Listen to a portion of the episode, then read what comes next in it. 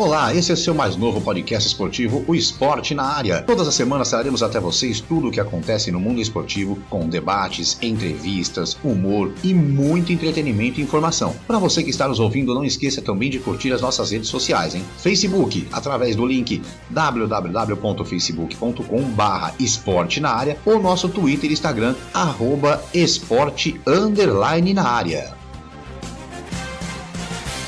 Olá, eu sou Márcio Romão, seja muito bem-vindo, seja muito bem-vinda a mais um episódio do nosso podcast Esporte na Área. Já estou aqui a postos, juntamente com os meus amigos Kleber Scott e Marcelo de Mello, para trazermos a você mais um episódio super especial. E lembrando que a partir do dia 2 de março você poderá acompanhar em áudio e vídeo todos os nossos episódios através do YouTube, pelo canal Podcast Esporte na Área. Bom, vamos começar aqui dando bom dia, boa tarde, boa noite, Kleber Scott. Bom dia, boa tarde, boa noite, Márcio Romão, Marcelo de Mello, ouvintes do podcast. Vamos que vamos. Hoje o programa tá rapidão e o entrevistado é bom. É isso aí, Marcelo de Mello, bom dia, boa tarde, boa noite. Bom dia, boa tarde, boa noite, Kleber, Márcia, amigos do esporte na área. Vamos lá, mais uma entrevista aí, show de bola. É isso aí, hoje recebemos ele, que atualmente é técnico da Associação Ferroviária de Esportes, a grande AF, na temporada 2020-2021. Ele foi terceiro colocado na Série B do Brasileirão pelo Juventude e, surpreendentemente, aí deixou o clube no final do campeonato. É com muita honra que a gente recebe novamente aqui Luiz Carlos de Oliveira Preto. Bom dia, boa tarde, boa noite, Pintado. Bom dia, boa tarde, boa noite. Um grande abraço para todos. É, vamos conversar de novo aí, né? No novo momento. Feliz de estar falando com você de novo. É isso aí. Bom, Pintado, é, você, você fez essa troca aí pelo Juventude, né?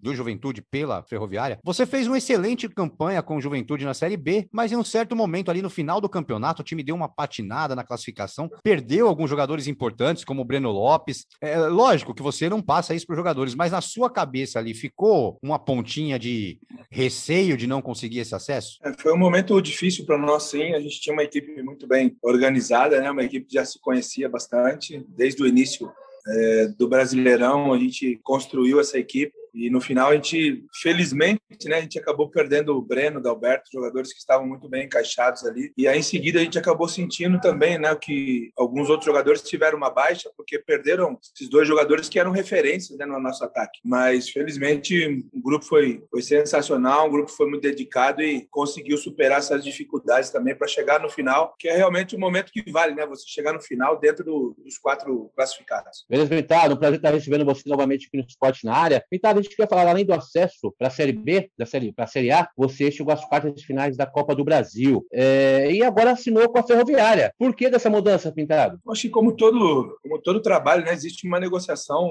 de um contrato, de um novo contrato. É, nós estávamos discutindo já esse contrato há mais de um mês com, com Juventude. Nas partidas finais, sim, aí eu preferi não falar mais sobre isso, porque era um momento de final, né, um momento muito importante que a gente tem que estar concentrado é, no que a gente precisava dentro da competição. E a gente parou de conversar no, nas últimas três ou quatro partidas né, do, do, Campeonato Brasileiro. Em seguida, a gente retomou a negociação que a gente não chegou a um acordo. Né? O Juventude tem uma, uma ideia financeira, uma projeção de valores, é, e eu tinha uma expectativa também de uma melhora depois de, de ter ajudado a equipe a conquistar o acesso. Isso não aconteceu, também acho normal, né, dentro, dentro de uma negociação que as coisas não aconteçam, mas é, apenas por é, uma, não chegar a um acordo comercial, só isso. Prazer em falar contigo contigo de novo, Pintado. É, queria falar sobre o Paulistão, né? Porque os clubes da Série A vão acabar agora, o Brasileirão, aí dia 25, e no final de semana já começa o Paulistão. Como que você vê o peso para os clubes do interior, que já vem trabalhando um bom tempo aí, treinando, para os clubes da capital, que até agora a gente não sabe se eles vão parar e vai, vão com um time, da, um time B, um time alternativo. Como que você vê aí essa, esse ajuste no calendário aí para os clubes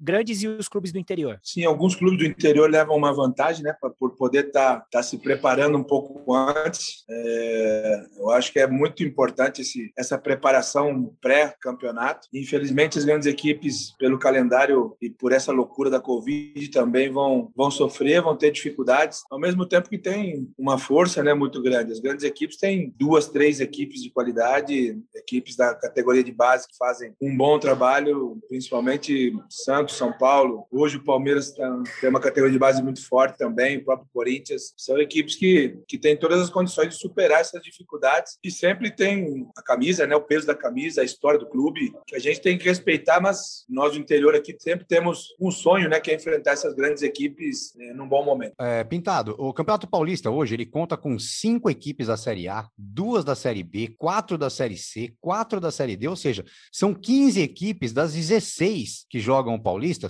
15 são das principais divisões aí do campeonato, do, do campeonato brasileiro, né? É, isso mostra realmente a, a força do, do, interior paulista, a força do campeonato paulista?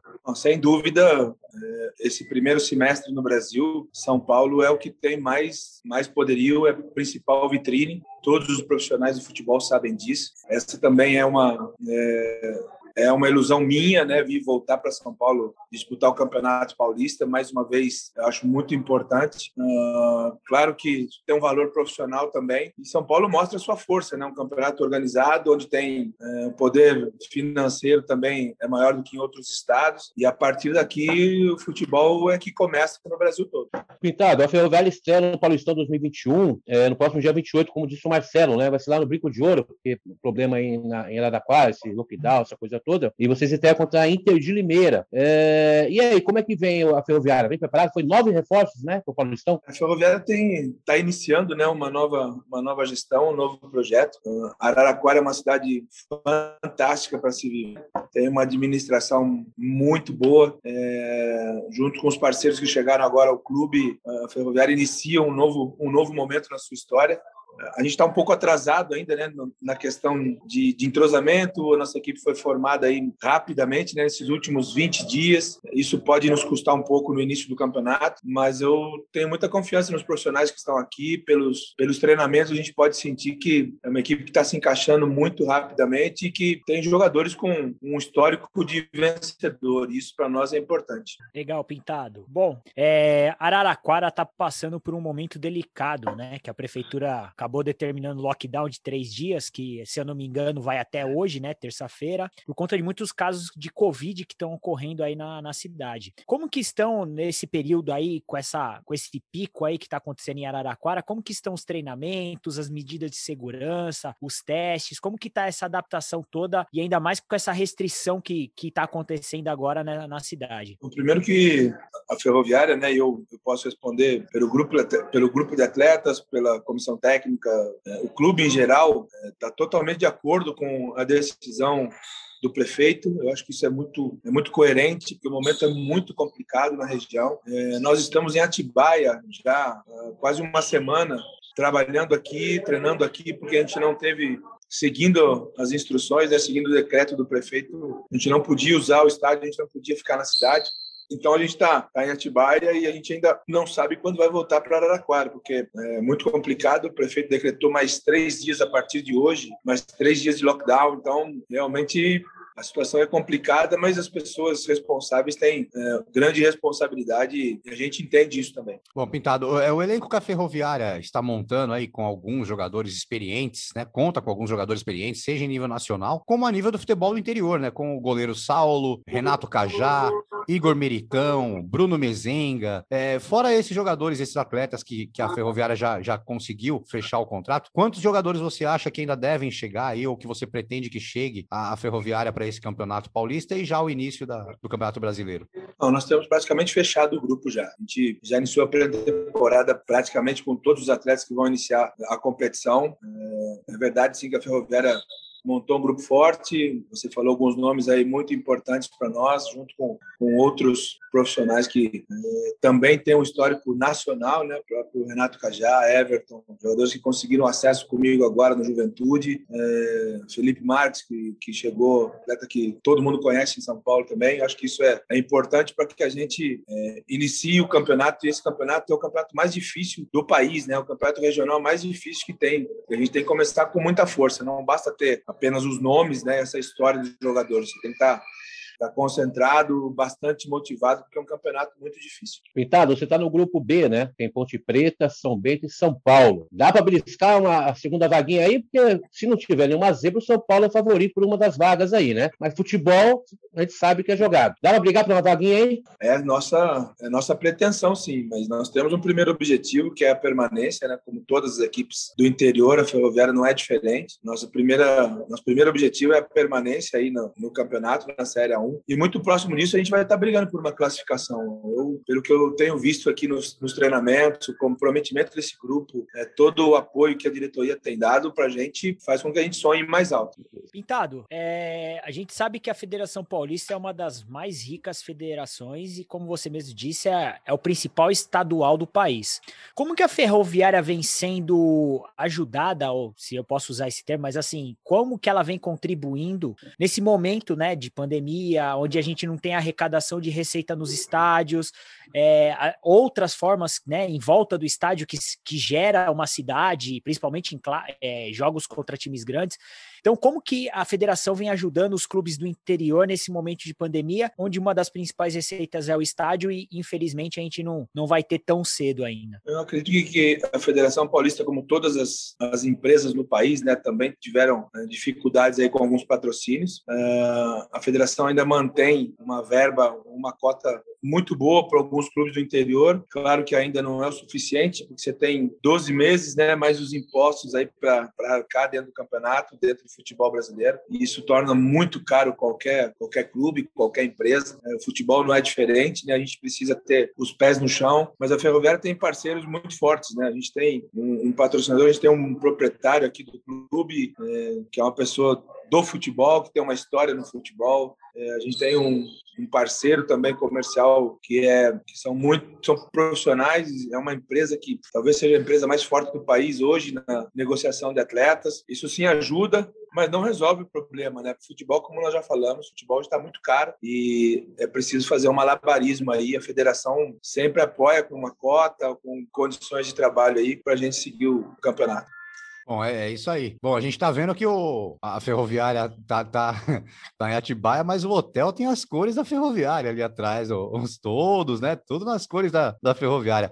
Bom, é, é, uma entrevista rápida, como a gente já combinou, né? Aquele pocket, como a gente chama, né? A, a entrevista pocket. Kleber, vamos lá, sua saideira, sua despedida. Eu quero só agradecer o Pintado, porque é uma correria de uma pré-temporada, a gente sabe é, o quão é difícil para a gente poder estar tá gravando nesse momento. Agradecer o Pintado. Só a última, rapidão, Pintado. O Breno Lopes, né, que estava contigo, foi no Palmeiras lá, fez o gol do título. Você acha que ele, ele consegue deslanchar no Palmeiras aí, Pintado? Obrigado pela oportunidade, viu? Eu que agradeço vocês, peço desculpa pelo tempo rápido, né? A gente tem uma, uma reunião com a diretoria agora para resolver algumas situações aqui ainda de, de permanência, onde a gente vai ficar, porque a gente não pode voltar para Araraquara, então a gente vai resolver isso agora. É, o Breno é um jogador que já é uma realidade, né? A gente sabe que ele vai evoluir bastante, vai amadurecer. Numa grande equipe como é o Palmeiras, tenho certeza que vai ser é, um protagonista, vai dar muitas alegrias para o torcedor palmeirense. E eu fico feliz por, por conhecer essa, essa nova joia rara do futebol brasileiro. É isso aí, Marcelo de Mello, sua despedida, sua saideira. Não, só agradecer o Pintado aí pela oportunidade, mais uma vez esse bate-papo, mais uma vez aí no, no novo projeto, no novo trabalho e desejar boa sorte aí pro Pintado, que ele consiga aí o objetivo, primeiro objetivo que é permanecer na, na Série A do Paulista e com certeza se classificar aí pro quadrangular, Pintado. Boa sorte, viu? Obrigado, Marcelo. Obrigado aí pelo, pelo espaço e tamo junto. É isso aí. Bom, vamos, vamos se despedindo aqui. Eu vou fazer minha saideira rapidinho. Pintado, é, rapidinho aqui. Quais, quais são as metas da Ferroviária ou quais foram as metas passadas para você, né, quando você fechou esse contrato com a Ferroviária e fechou o vínculo? É importante a gente poder falar sobre isso, né?